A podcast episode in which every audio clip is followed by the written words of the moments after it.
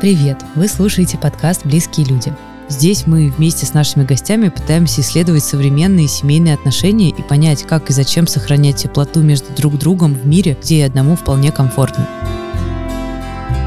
Меня зовут Варя Веденеева. Я основатель сервиса печати семейных фотокниг «Периодика». А еще я недавно вышла замуж и готовлюсь стать мамой. И у меня много вопросов о том, как устроена семья сегодня. У меня сегодня в гостях в нашей подкастерной студии Сережа, Сергей. Сережа юрист и увлечен генеалогией, но не такой модной генеалогией в плане как-то искренне увлечен, докопал свою семью, свой род до 15 до 16 До 16 века. И я хочу Сережу расспросить, что это за хобби, что дает эта информация, как это воспринимается в семье, все ли разделяют это хобби, что меняется. Расскажу про себя и в контексте генеалогии я не горжусь этим, но я знаю имена своих э, бабушек и дедушек, соответственно, по маминой и по папиной линии. А дальше про бабушек я не знаю. Я как-то пыталась расспрашивать. Еще мама моя что-то может вспомнить. С папой, к сожалению, у меня нет связи. И, соответственно, у меня такая очень куцое представление о семье. И бабушки и дедушки уже нет в живых, соответственно, расспрашивать мне особо не у кого. Но у меня и не возникало какого-то запроса пока что. Это вот просто та стартовая точка, в которой находится твой оппонент. Поэтому, может быть, что-то изменится к концу нашего выпуска. Расскажи, пожалуйста, как ты начал, как ты решил записать историю семьи, с чего это все началось? И я еще раз спрошу, сколько тебе лет? Мне 29 лет, скоро будет 30. Такая в определенной степени отправная точка, когда нужно подводить какие-то итоги, может быть. Начинается в 30 у многих кризис какого-то возраста. И вот к этой точке я приближаюсь. И с чего все началось? Я недавно думал об этом. Раньше не задумывался, то есть это все происходило автоматически, что ты ищешь, собираешь, интересуешься как хобби. Ты им живешь и думаешь, а почему я занимаюсь этим хобби, почему мне это нравится. А в последнее время стали все чаще и чаще спрашивать, и я стал погружаться в детство, вспоминать, когда же были первые эти разговоры о семье, когда загорелась какая-то теплота, какое-то желание погрузиться вот в ту историю. И я понял, что эта бабушка смогла передать теплоту, любовь своей семьи рассказами о ней мне. То есть она постоянно рассказывала одни и те же истории. Там мы к ней придем, или она к нам. И она вот рассказывает, какое у нее было детство, какое у нее была мама, какой у нее был папа, которого она никогда не видела, но по рассказам помнит. От этого как-то было столько теплоты, столько любви, что туда хотелось погружаться. естественно, она что-то знала, а что-то не знала. И мне уже захотелось это раскапывать.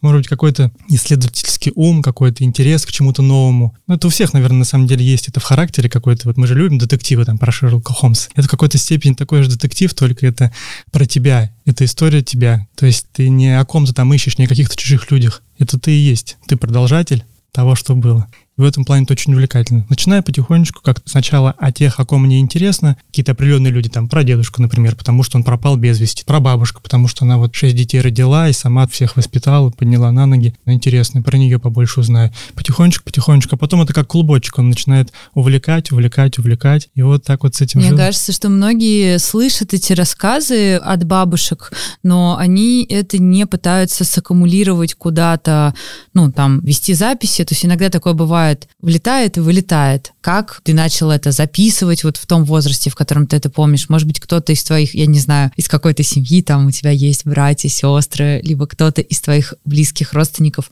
разделяет этот интерес, что это у вас так принято, и это часть воспитания, например, в семье. Расскажи про это.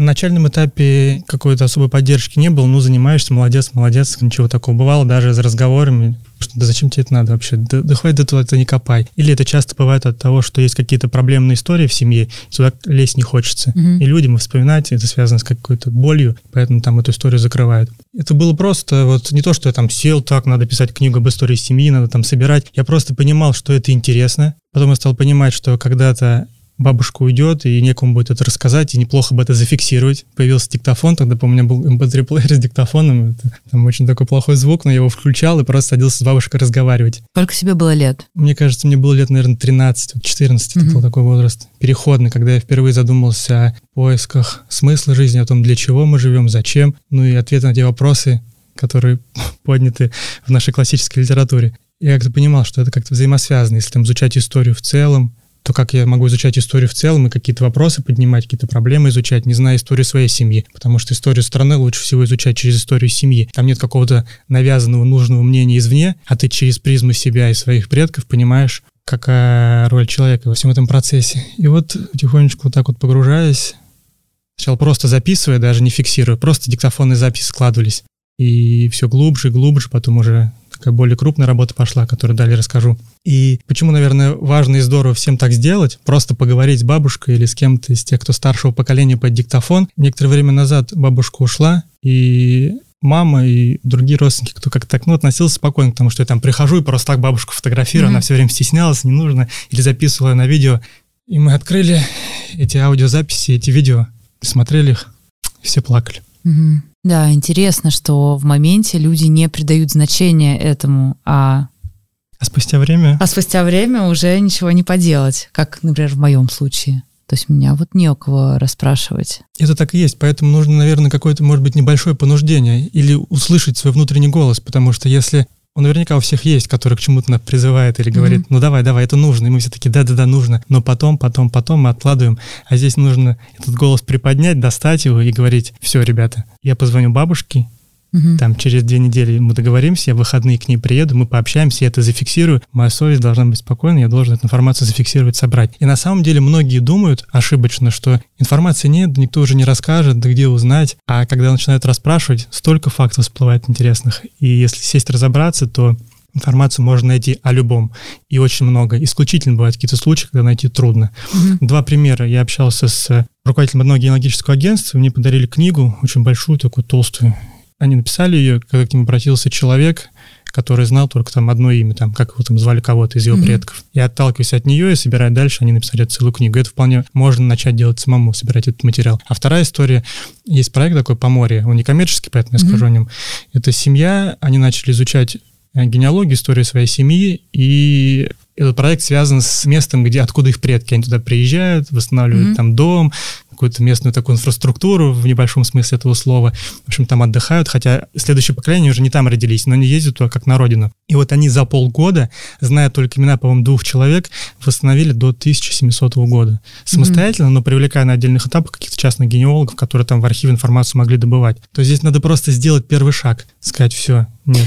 Смотри, я, опять же, из своего личного опыта буду говорить. Я слышала про то, что в Ясной Поляне собираются потомки Льва Николаевича Толстого, ну, каким-то большим составом там раз в год. Ты сейчас тоже упомянул про то, что вы собираетесь с семьей, и иногда это сборы до 200 человек. И я думаю, ого, это, наверное, какие-то необычные семьи. Я в этот момент думаю, наверное, это хобби, и изучать семью подходит людям, которые из дружных семей, может быть, где родственники друг с другом общаются, и вопрос о том, а кто мой дедушка, а кто мой прадедушка, он не вызовет какого-то отторжения и повлечет за собой рассказ.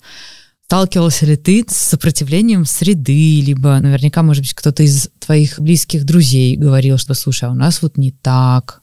Как к этому можно подступиться, если ты не из большой дружной семьи? На самом деле это иллюзия, и все у всех плюс-минус одинаково. У всех зачастую погружение в историю семьи связано с какими-то там, может быть, не очень приятными моментами. И даже, может быть, вот смотря на информацию о нашем большом семейном сборе, кажется, вот это дружная семья, вот это там все собираются, все друг друга любят. На самом деле все не так однозначно, как кажется. Много разных процессов происходит, и вообще само событие семейной встречи в таком большом формате, она тоже была связана с определенными трудностями. Это все нужно организовать, каждый по-разному к этому относится, кто-то по-разному это воспринимает, кто-то не понимает, зачем, а как, а почему. Плюс у нас тут очень интересная история. Не ошибусь, наверное, если скажу, что определенный костяк этого сбора составляют предки, которые идут от двух человек. Это мой прапрадед Петр Дмитриевич и его родной брат Иван Дмитриевич. На определенном этапе истории они между собой, мягко сказать, враждовали, потому что один не признал советскую власть, максимально, а другой был за советскую власть. Mm, и то есть они был, прям по разные стороны баррикад. Да, угу. Один был репрессирован, отсидел 10 лет в лагерях, и другие люди были расстреляны. И, несмотря на это, они похоронены вместе в одной могиле. И мы им поставили общий крест, и наша семейная встреча была неким символом того, что мы Мы и так их не знали все эти распри, может быть, возрастные люди, кто-то из этого помнит. Но в этом был некий такой символизм примирения, символизм того, что нужно забыть какие-то вещи, которые были, какие-то непонимания, угу. преодолеть это и приехать и понять, что вот у нас общие корни, мы должны наш род двигать в каком-то определенном направлении, как-то развиваться, любить друг друга. И все равно на каждом этапе какие-то происходят, как это называется, искушения, какие-то трудности, и не так все гладко, как кажется. И в любой семье также. То есть там ну, все прошли через... Постоянно что-то, да, что такое происходит, какие-то угу. моменты, что там, где, как, кто, кого. Поэтому не надо иллюзий, надо просто переступая, понимать и видеть высшую цель, для чего mm-hmm. это делается. То есть, например, если не смотреть на какой-то большой семейный сбор, можно организовать семейный сбор небольшой, даже там 10 человек. Если кто-то там из ваших близких говорит, зачем надо куда собираться, да там сейчас будет вот это. Нет, надо понимать, зачем это нужно, пригласить кого-то, приехать, организовать. То есть это какой-то труд определенный. То же самое, как с семьей современной. Ведь если, например, мы смотрим сегодня на какие-то картинки, что вот там мужчина молодой, вот жена его, вот у них ребеночек, вот они на лужайке, фотография, там собачка, и вот такой вот семейное счастье плюшевое. На самом деле же это не всегда так, точнее, это не так. Семья — это и труд, и ответственность, и много такого чего, что скрыто за этими фотографиями. Поэтому мы понимаем, что семья есть реальность, понимаем, что есть фотография. А также любое какое-то мероприятие, любая история семейная или большая родословная, это все красиво показывается, красиво подается, но за всем этим лежит труд, какая-то, может быть, неприятная история, но которая важна, и без которой двигаться дальше не получится. Я хочу сказать, что сейчас в таком большом тренде набирает обороты популяризация психологии, и люди приходят, например, в личную терапию, и часто там сталкиваются с тем, что если у вас есть непонимание в семье, можете не общаться с семьей. Иногда бывает так, что хобби человека становится он сам его изучение своих реакций, своих взаимоотношений, а, кто что сказал в детстве и так далее. А у тебя, получается, твое хобби, оно идет очень сильно вовне, да, как бы в глубину, в историю. И мне в этом видятся такие два немножко противоположных вектора. Не мог бы ты поделиться, ну вот я не знаю, там, если тебе сейчас почти 30, то за последние пять лет твоего увлечения генеалогией, как это тебя поменяло в плане внутреннего мира, в плане каких-то опор? Это у нас еще такие непростые предыдущие пять лет, скажем так. Что тебе это дало в плане знания себя? Много разных мыслей возникает, когда задумываюсь об этом вопросе. Попробую тезисно. Во-первых, изучение истории семьи помогло понять, кто я и куда я иду. Вначале ты спросила про то, что кто ты. Я немножко рассказывал как-то. Много разных профессий. Я и юрист, и бизнес-разведчик учился в вышке, даже специальность так и называется, и преподаватель-исследователь, закончил аспирантуру.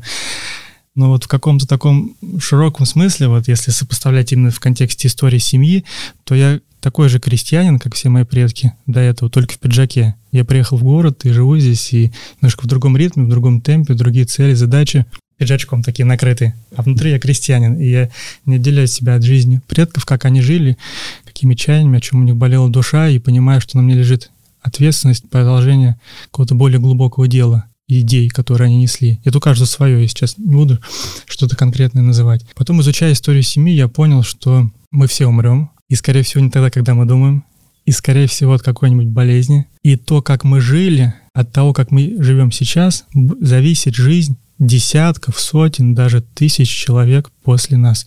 Вот наш прародитель... Ты имеешь в виду, как мы жили? Как мы Можешь живем сейчас? развернуть? Ты имеешь да, в виду... то есть вот смотри, когда я смотрю угу. на древо генеалогическое ага. или даже какие-то отдельные отрезки на протяжении там 100-150 лет, или зная там, какой был человек там в начале 20 века, я знаю его детей, его внуков, правнуков примерно, ага. и понимаю, как развивается его семья в зависимости от того, каким он был человеком. Ну, условно, если он злоупотреблял алкоголем, или гулял, или там еще что-то такое делал. Братьев могло быть больше, да? Это в хорошем смысле смотреть, а бывает много негативных моментов. То есть по истории рода можно проследить, ну, что-то прям неприятное. Вот, например, я знаю человека, у которого есть в роду по одной из линий несколько человек покончили жизнь самоубийством. И это повторяется из поколения в поколение. И когда человек пришел там, к одному из дедушек, ему было интересно, во-первых, почему это происходит, но он как бы в целом информацию собирал об истории семьи. И он пришел, когда, и когда он с ним беседовал, он увидел на стене у него портрет висит маленького мальчика, ну, mm-hmm. школьник. И он говорит, вау, вот это кто? Он говорит, это вот такой. Это я говорю, а где он? Он говорит, а он жизнь самоубийством покончил. Mm-hmm. Я говорю, как? Он говорит, ну вот И здесь история не про то, что вот есть какое-то там родовое проклятие, и вот все там, вот, ага, все как туда лечь, сейчас там еще вдруг зацепишься с этой семьей, а если твои там предки, это же ужасно, и вдруг там и, и mm-hmm. ты сам что-то. То есть вот я против эзотерики, против какого-то перегиба в этом отношении, на этой почве много спекуляций, много каких-то вот недобросовестных тем, и в эту историю заходить очень опасно, если нет более-менее сформулированной ценностной платформы. И я вот для себя прихожу к выводу, что скорее такие моменты происходят, вот, о которых я рассказал, когда нету смысла в жизни, нету какого-то понимания, кто ты и куда идешь. Ничего здесь такого нет, что бросил девушку, он мог найти другую, создать счастливую семью, но видишь, что там его отец так поступил, mm-hmm. а в чем смысл, ему не рассказали, наверное, как дальше-то жить, что семья — это всего лишь часть какой-то большей задачи чего-то высшего. Для него все, смысл закончился, и он покончил с самоубийством. Вот скорее вот для того, чтобы разгадывать в том числе такие истории, вот это вот необходимо. И много всяких других тем, если говорить о психологии, о погружении скажем так, примирение все это на себя.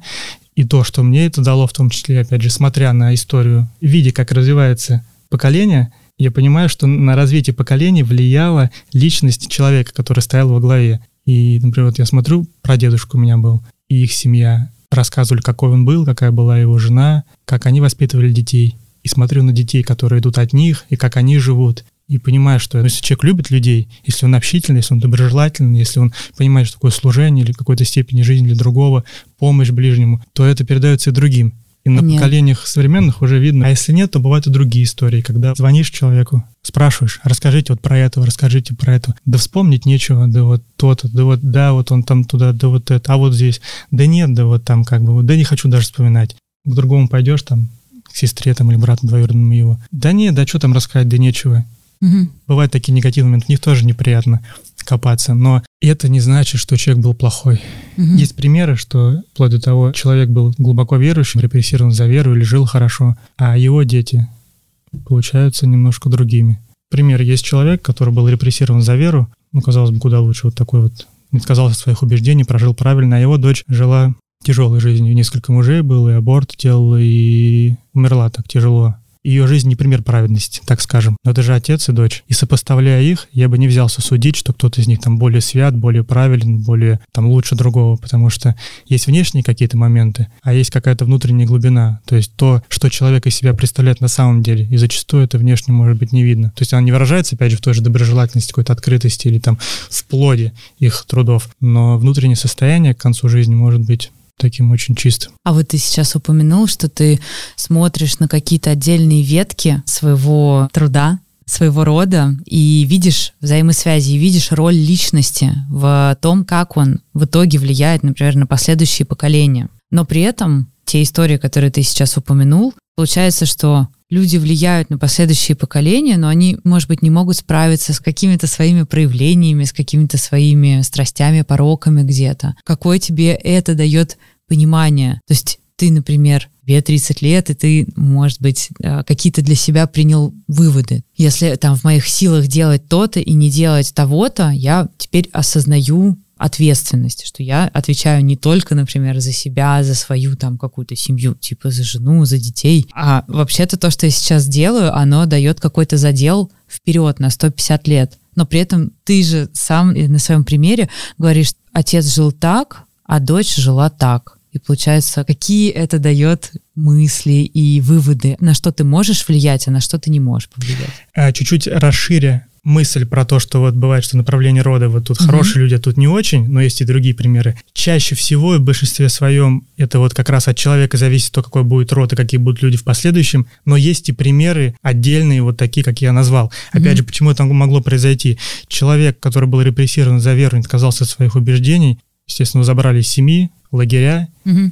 и дети росли без отца. Мать умерла, и они, по сути, были беспризорники. И, соответственно, если бы его не забрали, не репрессировали, это была бы одна семья. Так как они росли сами, и уже, например, там, если бы церковь бы не закрывали, они бы там, условно, жили бы при церкви, были бы верующими, у них была определенная парадигма ценностей. Угу. Как они выросли в другом обществе, родители забрали, ценностную парадигму выбили, условно, храм закрыли.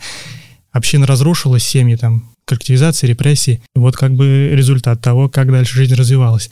Но возможно развить род в другом направлении. То есть у этой дочери свои дети, и у нее дети, и они по-другому могут быть, mm зная, что там их дед был репрессирован из-за mm веру. А и что, что такое да. вера, а как, а почему, а почему он за это был репрессирован, почему не отказался от этого, почему для него это было важно, начинает изучать, и как-то меняется жизнь. Второе, ключевое, что я понял, изучая историю семьи, что я без Бога прожить не смогу. То есть, как говорил Достоевский, без Бога человек дрянь или как-то вот так. Mm-hmm. То есть дрянь, а не человек, что-то такое. То есть, если человек не имеет какой-то ценностной парадигмы определенной, которая не говорит ему о том, как он работает над собой, если говорить простыми словами, то ему с этим справиться очень трудно. И чем больше я изучаю историю семьи, тем больше понимаю, что ну, основой моего веровоззрения является православная вера. Не знаю, пропустит ли это цензура, но я говорю, я говорю за себя, и я к этому пришел. А когда ты к этому пришел? В каком возрасте? С детства от бабушки я принял, скажем так, веру как просто, вот что, mm-hmm. ну, ты православный, да, я православный, пошли в храм, пошли, и не понимал, зачем, куда, для кого, я что-то там пытался понять, бабушке что-то спрашиваю, она объяснить что-то не могла глубоко, но на свою жизнь, как я сейчас понимаю, все это объяснял и показывал, когда она ушла, я сейчас вспоминаю, думаю, вот он есть святой человек, как он есть. А потом все, я говорю, ребята, объясните мне, ничего не понимаю, mm-hmm. никто объяснить мне не может. Я говорю, ну все, стоп а смысл ты человек ищет, я искал, и говорю, а где, дайте мне смысл, раз mm-hmm. это не истина, то что, где, как? Чехов, Достоевский, Толстой, где, как, почему? Классическая mm-hmm. литература, опять же, там ответ на многие вопросы. И постепенно, лет, наверное, с 18, 19, 20, погружаясь, погружаясь, погружаясь, я вернулся уже с другим смыслом, с осознанием, что это сила, это мощь.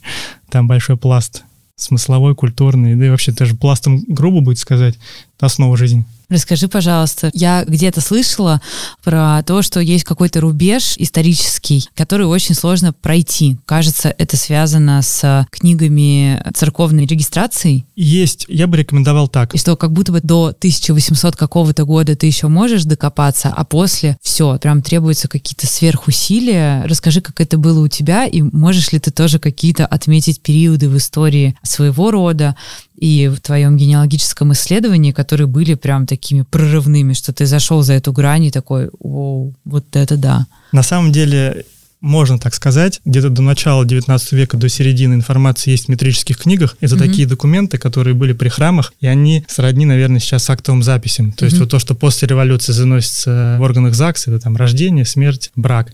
До этого, соответственно, это было при храмах, и то же самое все это заносилось. Потом это было передано в архивы.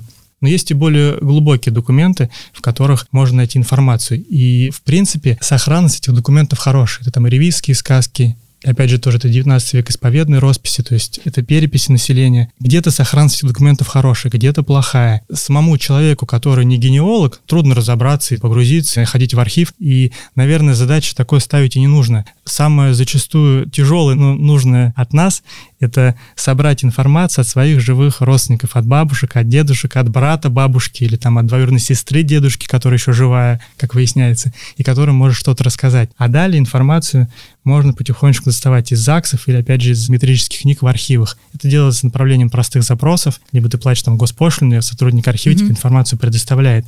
Более глубокое погружение — для этого можно найти какого-нибудь генеолога в том же регионе, какого-то историка-любителя или краеведа, который пойдет в архив, информацию тебе добудет, покопается. Есть разные какие-то прямые источники, есть косвенные, которым можно информацию посмотреть. Mm-hmm.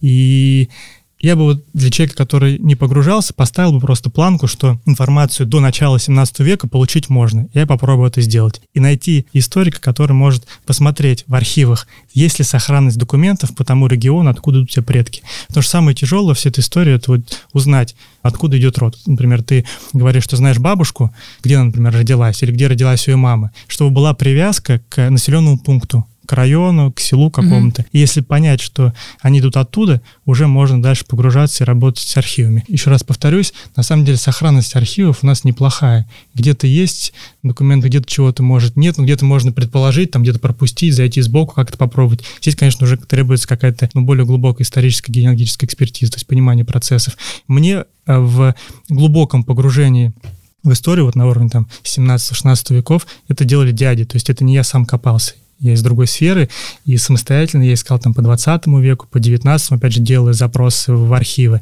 И это занимает не так много времени, потому что если идти в архив самому, нужно записаться, нужно выделить день какой-то, там, если будни, прийти, еще нужно прочитать, что там написано, там же не На старославянском, хочешь. на старорусском. То, что mm-hmm. по современнее, там понятнее, в метриках, mm-hmm. например. То, что глубже, конечно, там тяжелые шрифты. Поэтому, если вас это пугает, все мы знаем, что в регионе можно найти специалиста, историка, mm-hmm. который за небольшие деньги что-то он посмотрит. Мне даже по, например, про дедушки информацию добывал краевед, он просто ездил в архив из одного из районов, областной центр. Я говорю, посмотрите, пожалуйста, вот это. Он говорит, я посмотрю. То мне, то, что я запрос направил, мне как-то ответили, что типа, ага. что там нет, уточните данные. Я не знал точно, откуда он из этого села или с того. И он просто на энтузиазме посмотрел, нашел мне, говорит, вот она. И я сейчас уже инициировал такой mm геологический запрос. У нас там предоставляют на 5 колен сразу. Этот подкаст делает команда сервиса печати семейных фотокниг «Периодика». Если вы услышали о нас впервые или давно знаете, но ждете знак, чтобы попробовать собрать свой уникальный семейный альбом, то вот он. Для слушателей подкаста мы придумали промокод «Близкие» русскими буквами, который дает скидку 10% на первый заказ на сайте и в нашем приложении.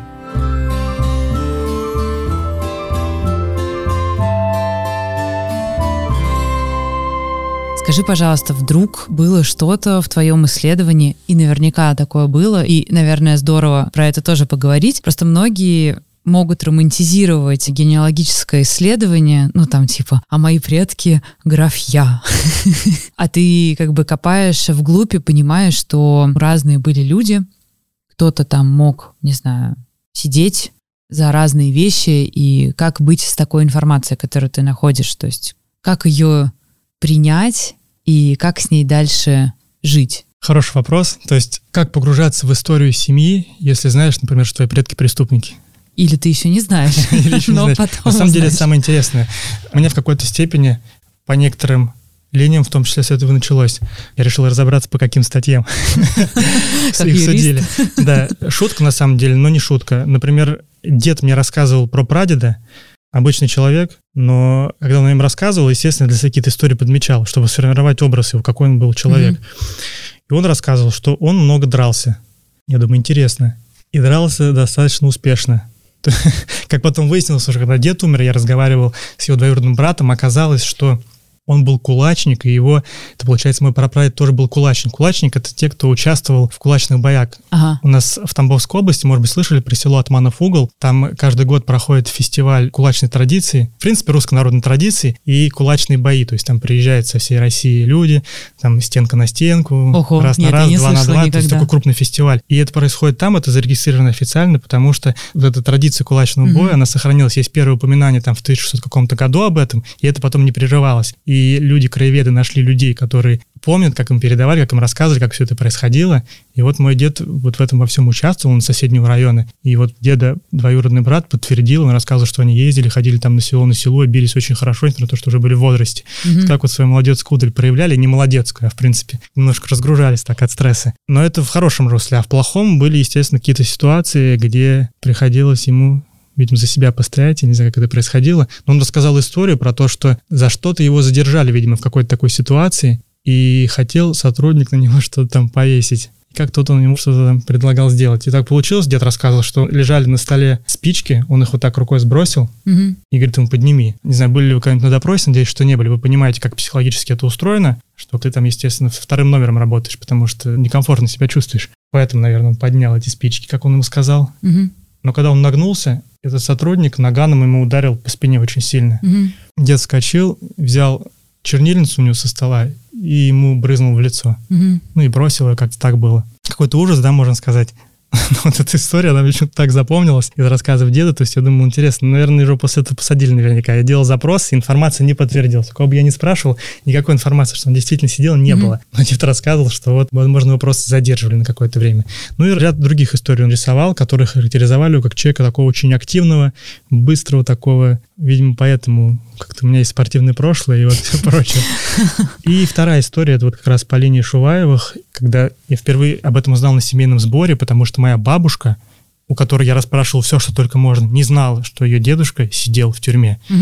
И когда мы приехали на этот сбор, вот эти Шуваевы все вместе, а я скажу чуть небольшое вступление, может быть, в силу юридической профессии, и до этого, до поступления в ВУЗ, я интересовался темой репрессий. Сахаров, там, Варлам Шаламов, Солженицын, вот это вот все ГУЛАГ, и как-то прям это вот... Я смотрю, мне нравились и фильмы, то есть что-то такое вот было, но у меня никто не был репрессирован, я думаю, ну почему нравится? Ну, может быть, просто нравится, потому что несправедливость какая-то, mm-hmm. вот это вот все. А тут, приезжая на сбор, мне говорят, а вот дед Петр твой. А я него вообще не знал. Ну, вот бабушка говорит, да, вот был дед, и все. Дед и дед. Вообще про него ничего нельзя было рассказать. Он говорит, он сидел за веру. Я говорю, что? За веру? Это раз. Второй, сидел? Он говорит, да. Я думал, что это какая-нибудь бабушка с кем-нибудь кого-нибудь перепутала. Они говорят, нет, вот бабушкин дед, твой прапрадед, он сидел за веру, это все знают, вот он вернулся с лагеря. Угу. Я говорю, как? Сидел за веру, значит, должно быть дело. Дела хранятся в управлении ФСБ по региону, откуда человека забирали. Я пишу просто запрос. Такой-то, такой-то, прошу предоставить копию дела. Я запрос сделал вот тете, получается, его внучке, подтвердил родство, и прислали копию дела. Я вижу фотографию своего прапрадеда, вижу, за что он сидел, вижу протокол допроса. И, как говорил один человек, когда вы прочитаете дело своего деда, ваша жизнь уже не будет прежней. Вот, наверное, в какой-то степени это так. А что меняется? Происходит какое-то переосмысление. То есть, во-первых, во-первых, знакомство с этим человеком. То есть он для меня становится реальной личностью. Угу. Раньше это был просто абстрактный дед какой-то, Петр там, который что он там крестьянин, ну и что он там жил, или как мы там часто думаем про наших предков, необразованные или там прошлый век, ничего не понимают. А погружаясь и знакомясь с каждым человеком, понимаешь, что это не просто необразованные, это такие личности с такой глубиной, с широтой мышления. Очень глубокие люди, многие из них. Конечно, разные люди есть. И ты думаешь, ё как же я мог так думать о своих предках? И изучая дело, там же есть вопрос, есть ответ. Я понимаю, что он отвечал, почему он отвечал, как он себя вел в контексте. Всю картину рисуем. Угу. Мы сейчас собираем информацию и устанавливаем памятник репрессированным всем селянам. Собрали информацию, какую возможно, о всех селянах, кого репрессировали, и священника местного храма. Сделали стелу, там будут таблички, на которой будет написано, кто, как и за что. А ты выступаешь инициатором этого памятника в этом селе? Нет, это вот дядя Ваня. Ага. Есть очень ключевая фигура и такая уникальная личность. Это дядя Ваня, так его можно назвать, или Шуваев Иван Николаевич. Это человек-легенда, человек-инициатор, человек-ускоритель, человек, не знаю, как его еще назвать, который, собственно, этот сбор инициировал, угу. благодаря усилиям которого во многом все это происходит. Он как главная такая движущая сила. А я так помогаю. Но это твой родственник, который да, да, также да. здесь принимает да, участие да, в сборе. Мы навстречу друг другу, потому что он все это инициировал, когда mm-hmm. пришла информация, что вот будет сбор в 2019 году, первый раз, я такой, о, интересно. И я не знал, ага. а тут такая работа большая уже делается много лет. Когда мы уже встретились, мы нашли друг друга. Многие даже думали, что я его сын, потому что он там, и я здесь, и мы как бы вот так вот слились. И вот еще есть Николай, который историческую часть работы проделывает.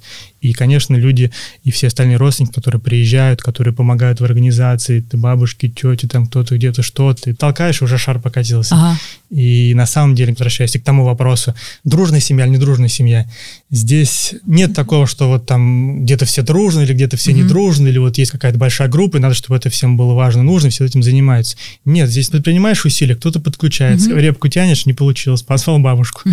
бабушка не получается, позвал внучку. Также и здесь, каждый на своем каком-то месте чуть-чуть здесь, кто-то здесь чуть-чуть помог, кто-то здесь. И потихонечку, как огонек, зажег, и пламя пошло, пошло, пошло. Так же и здесь. То есть каждый по чуть вкладывает. Конечно, должен быть лидер, вот как дядя Ваня у нас, который всю эту тему толкает. А мы где-то можем поддерживаем. И, конечно, в этом плане очень всем я благодарен за это. И с этим памятником также дядя Ваня всю эту тему толкает, туда там на месте кирпичи выбрать, кирпичи купить, фундамент залить, все скидываются, кто сколько может. Угу. Нет, ищем там какого-то спонсора. Сейчас, кстати, продолжаем искать, потому что надо купол сделать завершение, а он стоит прилично. У вас есть семейный чат?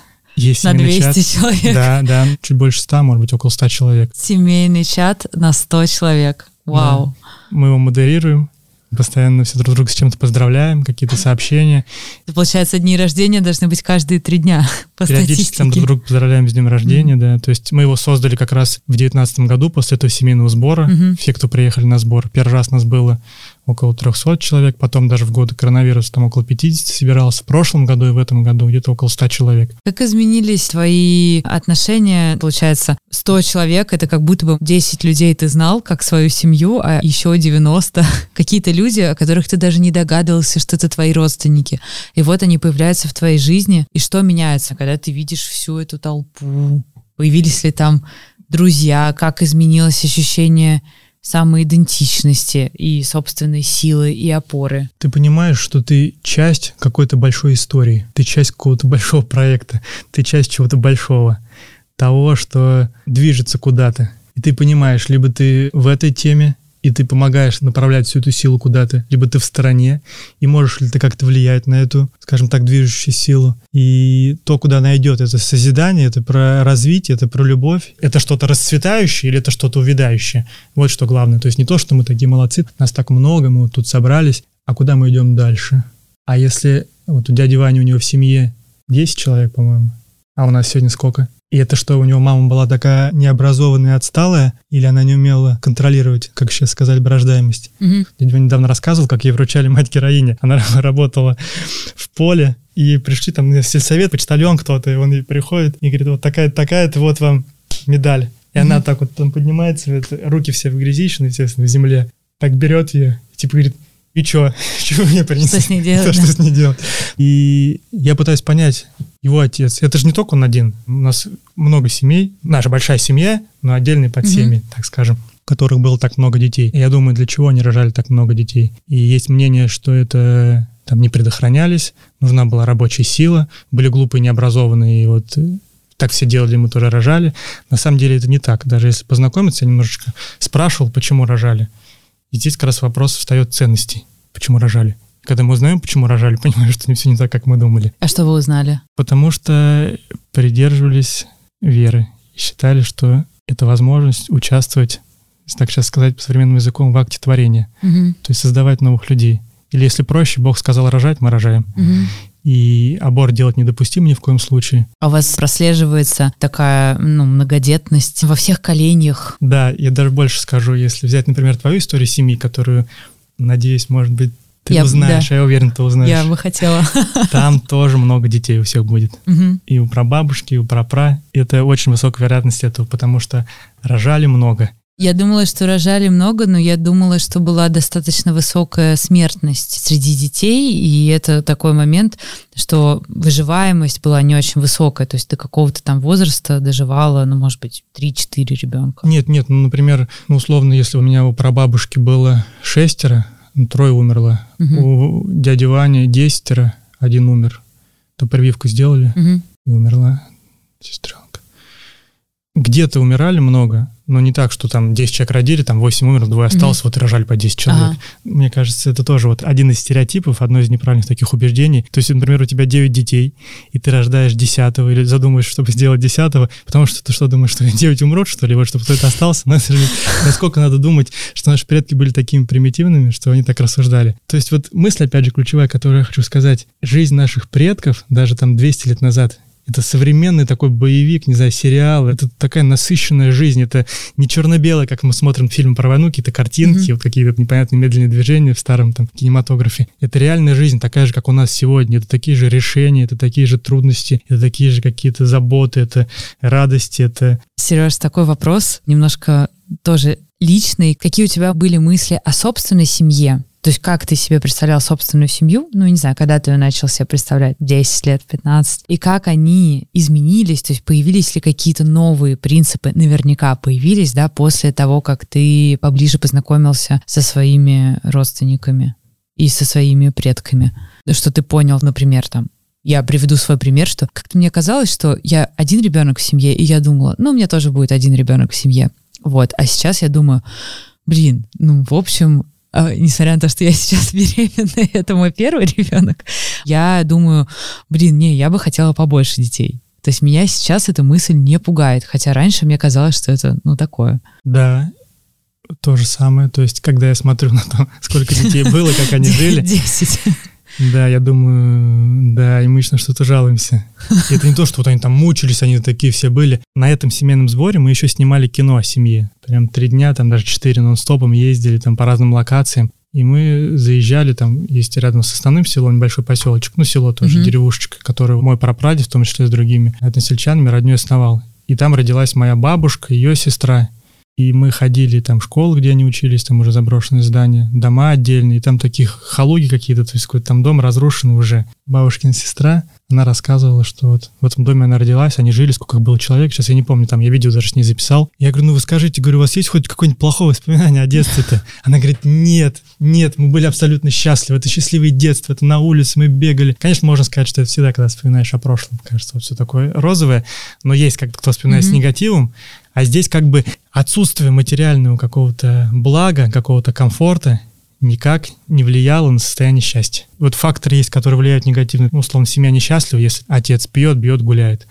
А некомфорт вообще никак не сказывался. Каждый раз в этом убеждаюсь, расспрашиваю, подтверждаю. К вопросу о том, как повлияло на мою семью. Чем больше я слушаю историй, более глубоких, не таких вот, что представляется родословной, там вот такие-то года, вот там то а вот таких конкретных, когда ты звонишь там какой-нибудь двоюродной сестре бабушки, она тебе рассказывает, какой был человек вот этот или mm-hmm. вот тот, и как он там с женой общался, как он там детей воспитывал, чем он занимался, там условно там пил он или не пил, гулял он или не гулял, бил он или не бил, или там вообще какой он был человек, как он жил. И после этого как-то хочется все больше и больше и, и внимание семье уделять, и быть семьей, и понимать, что семья — это самое главное, кроме семьи. Все это вот такое вот только семья. Семья это вот, как мы всегда ждем, вот я раньше, когда на юридически поступал, я думал, что какие-то изменения, они идут от государства. И чтобы, mm-hmm. условно, в каких-то изменениях участвовать, улучшать жизнь, нужно идти в государство, в какую-то общественную деятельность, какие-то государственные посты, что-то менять. Сейчас я понимаю, что это не так, если, конечно, туда приведет, и это одно, а другое искать этого самому. И мне в этом плане очень зацепило выражение матери Терезы, где она говорит, если хочешь изменить мир, иди домой и люби свою семью. И чем больше я изучаю историю семьи, тем больше погружаюсь, тем больше я себе говорю, иди домой и люби свою семью. Mm-hmm. Все.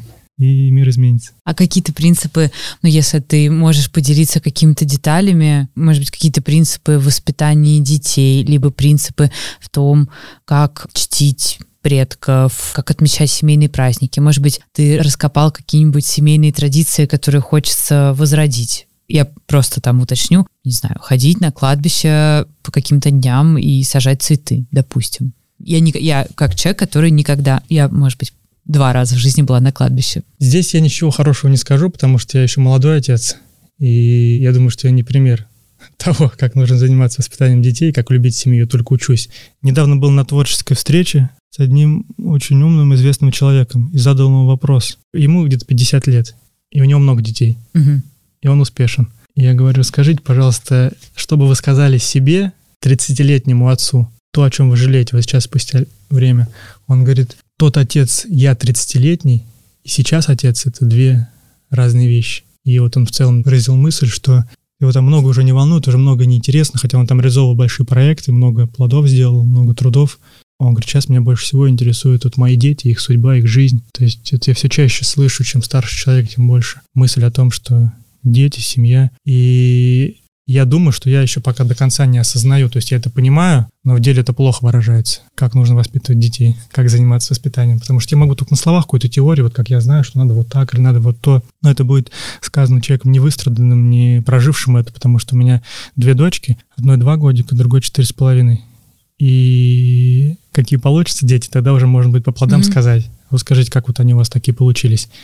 А пока я понимаю, что я мало что могу сделать для их воспитания. Я что-то делаю, но надеюсь на Божью помощь в этом вопросе, потому что бывают ситуации, когда человек такой занимается, такой, сейчас я вот то, сейчас я вот здесь, я вот это, а получается не то, что он хочет. А бывает, что чуть-чуть оставляет место для другого получается все как должно быть. Так интересно, я сейчас такой красной нитью слышу мысль о том, что люди постарше, то есть люди там ближе к 50, вспоминая свое прошлое, сами себе желали бы больше времени проводить в семье и меньше времени уделять карьере и деньгам, и что, в принципе, погоня за материальным благополучием переоценена.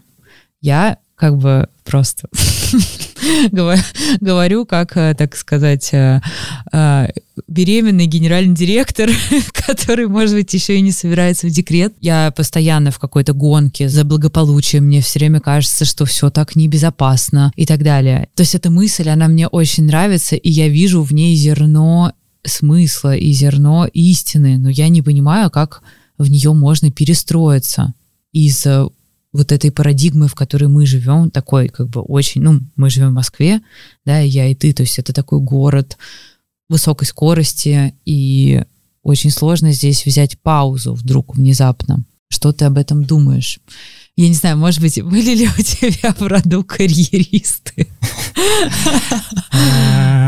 При этом я разделяю, то есть труд — это не к тому, что нужно бездельничать, но какая-то, наверное, должна быть мера у этого. Говоря о карьеристах, в хорошем смысле этого слова, здесь, наверное, вот я недавно разговаривал с своей бабушкой, и она говорит, Сережа, я так жалею, что я так мало времени проводил с семьей, доставал мне, показывал свои, там она депутат многих созывов в местности у нас в районе, Она думала, что она была там депутатом, что ли, три раза. Она достала там шесть карточек. Она говорит, ой, сколько же я была этим депутатом. То есть она была вот эта вот вся общественная деятельность, мероприятия. Я сейчас себя вижу в какой-то степени таким же. Я там с утра до вечера проекты, работа, еще что-то. Я понимаю, что я же это время ворую семьи. Ага. Когда я разговариваю с бабушкой, когда мне это говорит, для меня это, конечно, Напоминание. напоминание. И не, не просто напоминание, это прям остановись, подожди, где твои вот эти вот депутатские корочки? Они вот здесь будут лежать в шкафу. Мгм. А вот дети, вот главное. И как написано на одной кормушке в парке, любите птиц, они единственные, кто будут петь у вас на могиле. Вот дай бог, чтобы наши дети приходили к нам на могилу, то в лучшем случае, а больше никто приходить не будет. Очень маловероятно. Родословное позволяет посмотреть на жизнь в разрезе многих десятилетий, то есть комплексно сверху. То есть мы сейчас живем в моменте, мы зарываемся, мы вот там бегаем, работа, проект здесь, тун-тун-тун-тун.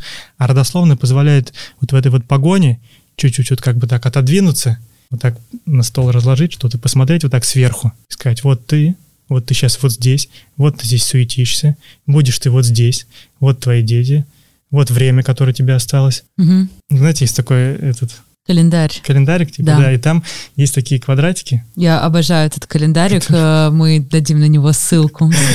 Жизнь в неделях он да, называется. да, да, там до 90 лет. Ну, до 90 это, Это прям хорошо. оптимистично, да. Это очень оптимистично. Если вы сейчас их закрасите, поймете, что уже там треть прожита. Если 90, ну там, допустим, до 70-80, что-то как мы живем. И сколько вам осталось? Ну, давайте, ставьте туда свои проекты. Где там место детям? Где А, место В семье? этой статье автор этого календаря, он живет не в городе со своими родителями, а где-то, я не знаю, в другом городе. И он говорит, ну вот я посчитал, что если мне там сейчас э, 30 или бы там 35, моим родителям сейчас 70, ну, например, еще не знаю, дай бог им здоровья, 15 лет, сколько раз я там приезжаю, навещаю их, не знаю, два раза в год на Рождество там и еще когда-то, сколько раз я их увижу, типа там, не знаю, 30 раз. А, я вообще хочу с ними, то есть почему мы, когда мы видимся, мы спорим о каких-то там, он американец, мы спорим какие-то выборы, не выборы, еще что-то, почему мы вообще тратим на это время там наших пятидневных каникул два раза в год. Я не знаю по факту, что у него изменилось или нет, но меня эта статья очень впечатлила, я на нее обязательно дам ссылку в описании подкаста. По поводу воспитания. Мне трудно давать какие-то советы, как воспитывать детей, потому что только спустя время будет понятно. Я стараюсь жить, придерживаясь каких-то ценностей. Если эти ценности будут настоящие, если через них будет проходить любовь в семью и будет атмосфера любви, то дети за этим пойдут. То же самое и про все, что касается семьи. То есть, если какие-то традиции или что-то, то, что мы делаем, если это наполнено любовью, если от этого тепло и приятно, то дети это будут впитывать. И нет такого, что я вот их учу, вот мы там ходим на кладбище, вот вы там идите все в церковь, или вы там, вот мы там едем туда-то, вот это надо вот делать. Мы живем этим, мы это любим. Вот я свою малую родину, где супруга, Мгм. ее родину, мы ездим туда, и А какая у тебя малая родина? у меня Тамбовская область, Мгм. а супруга из Луганска. И дети видят это, они понимают, как это для нас круто, им это тоже нравится, они приезжают, и вот Анечка уже, хотя она не там родилась, она только периодами наезжает. Видимо, какую радость она испытывает, когда приезжает там в бабушкин дом. Мгм. То есть мы живем во всем этом, что вот есть, и если это с любовью, то они это впитывают. Если это на негативе, они от этого уйдут. Как бы правильно там это не было бы и круто, не казалось, что вот Мгм. вообще все там важно и нужно. И пример такой интересный, но он такой немножко со своим окрасом, как всегда. Мы искали тоже могилу на кладбище. У меня одна из фамилий там Печагина. Фамилия Мгм. достаточно редкая. Мы знали, с какого села все идут. И мы решили все старые захоронения с фамилией Печагины отфиксировать на этом кладбище, отфотографировать, чтобы там, когда будем делать древо, понимать, что где кто, кого Ага. может быть брат или какой-то общий предок, кого мы не знаем, потому что могила может быть утрачена. И мы, я, жена и моя крестная, Царство Небесное, мы ходили по кладбищу. Когда мы находили Печагин, мы говорили «Печагины! Печагины!» или там «Вот здесь Печагины!» То есть подойди, сфотографируй. И Анечка была, ей тогда было, я не помню сколько. Еще дву- двух не было. Ну, она очень рано начала говорить. Она так это все фиксировала. А потом мы приехали в отпуск в Санкт-Петербург и пошли, по-моему, на Смоленское кладбище. И мы зашли, и там, естественно, кладбище. И Анька такая «Печагины, Печагины!» начала повторять. То есть, вот, да, Высчитывать. да, да, впитывает. И вот много таких моментов, которые она фиксирует. Тут как раз к вопросу о том, как передать образ какой-то Мгм. Тех, кого дочка не знает, например. Вот бабушка моя, я ее хорошо помню, а дочка ее видела, она была очень маленькая, но она говорит, что она ее помнит. И мы как-то были у бабушки в доме, она играла в игрушки говорит, что эти игрушки мне подарила бабушка Валя. Я говорю, а, а бабушка Валя тогда уже умерла уже приличное время. Я говорю, может, бабушка Света? А я, получается, прабабушка. И она говорит, нет, бабушка Валя, которая сейчас на небе. Вот она какая. Мгм. То есть ушла на небо.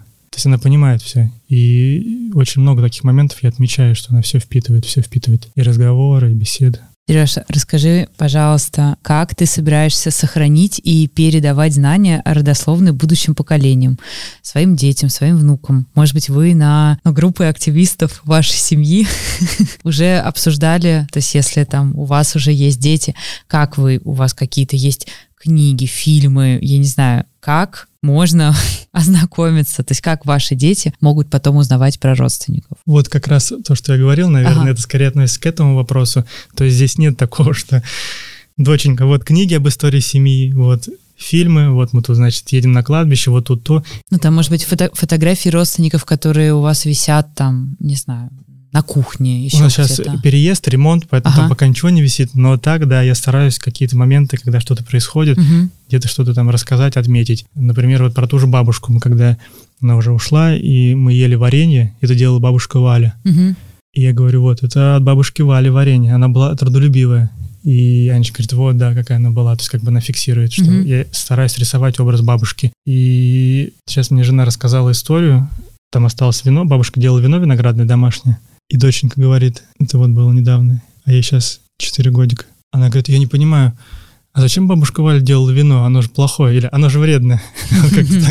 Мне кажется, сформирован образ бабушки Вали, и мы его позитивно дополняем, чтобы она понимала, что вот такая бабушка Валя была. Потому что если я уйду и у меня не будет образа, он должен остаться у нее. И к этому есть очень интересная история.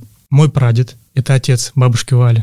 Я его не знал, и бабушка его не помнит, потому что бабушка 37-го года — а он в 41-м ушел на фронт и пропал без вести. Угу. Были только воспоминания о нем. И бабушка мне как раз о них рассказывала много в детстве. И для меня этот образ этого прадеда был примечательный, очень интересный. Он прям был такой наполнен позитивом. Потом были дневники сестры бабушки, где она рассказывала, как они общались между собой в семье, как он там не пил, не курил, матом не ругался, как он был семенин. Угу. Вот это для меня сформировало образ. А ты стал вести дневник, например, после таких рассказов? Я его всегда вел. А, ты вел. Я тоже веду дневники. Завершающий вопрос. Что бы ты посоветовал, ну, например, мне и кому-то, кто, может быть, в подобной отправной точке находится, с чего начать? Я, напомню, знаю только своих бабушек. Больше никого не знаю. Я поняла про тетрадку, ну, дневник, в котором можно записывать, что я знаю на текущий момент, и пополнять какие-то сведения. То есть это там дневниковые записи, исследования. Что еще? Я не знаю, ну, может быть, я понимаю, что это объемная работа, но мне хочется от тебя услышать, может быть, какие-то первые три шага, которые я могу сделать в ближайший месяц. Первый шаг — это нужно подписаться на телеграм-канал своего рода коучинг. Это мой канал, где я некоторое время назад, потому что очень часто спрашивают, я начал рассказывать поэтапно, как изучать историю семьи, ага. с чего начать. И вот там было первое задание написать, зачем вообще это надо вам. Ага. То есть для чего, какая цель. Прописать подробно, каких результатов вы хотите достичь. Я хочу там узнать своих предков там за два года до такого-то века, mm-hmm. или там собрать тот, или написать книгу. То есть конкретную цель поставить. И далее я буду давать задания, если их делать самому, то mm-hmm. вы очень сильно продвинетесь. То есть это можно в телеграм-канале какие-то задания, которые были, отмотать назад? Отмотать, да, можно mm-hmm. прочитать. Там, естественно, конечно, есть посты достаточно специфичные, но вы можете там бросить в архив, и когда вам надо просто пролистать, взять что-то для себя полезное, потому Хорошо. что, естественно, я там пишу то, как я вижу, угу. как я живу. Мы оставим ссылку на канал в описании. Второе. Нужно позвонить своей бабушке и сказать, дорогая моя бабуля, я приеду к тебе в гости, когда тебе удобно.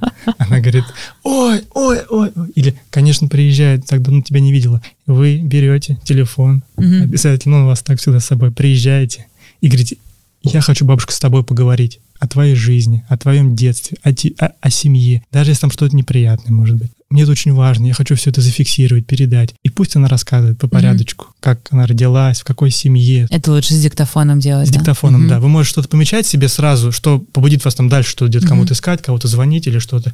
Но запись пусть все фиксирует, потому что многое вы пропустите мимо ушей, и пусть mm-hmm. это отфиксируется. Пусть она расскажет, как она познакомилась с дедушкой, как он ее любил, как он ее там забирал из роддома, как там что-то происходило. И пусть она все это рассказывает. Про родителей своих пусть расскажет, помнит ли она их. Пусть расскажет про родителей, там, если дедушки, mm-hmm. например, уже нет, про родителей дедушки. То есть вот найти кого-то, кто у вас из старшего поколения, и если их несколько, вообще идеально, поехать к ним, попросить их рассказать все о своей жизни, о жизни своих родителей и о тех, кто вот как-то с вами связан. Это второй шаг, да? Угу. Третий шаг.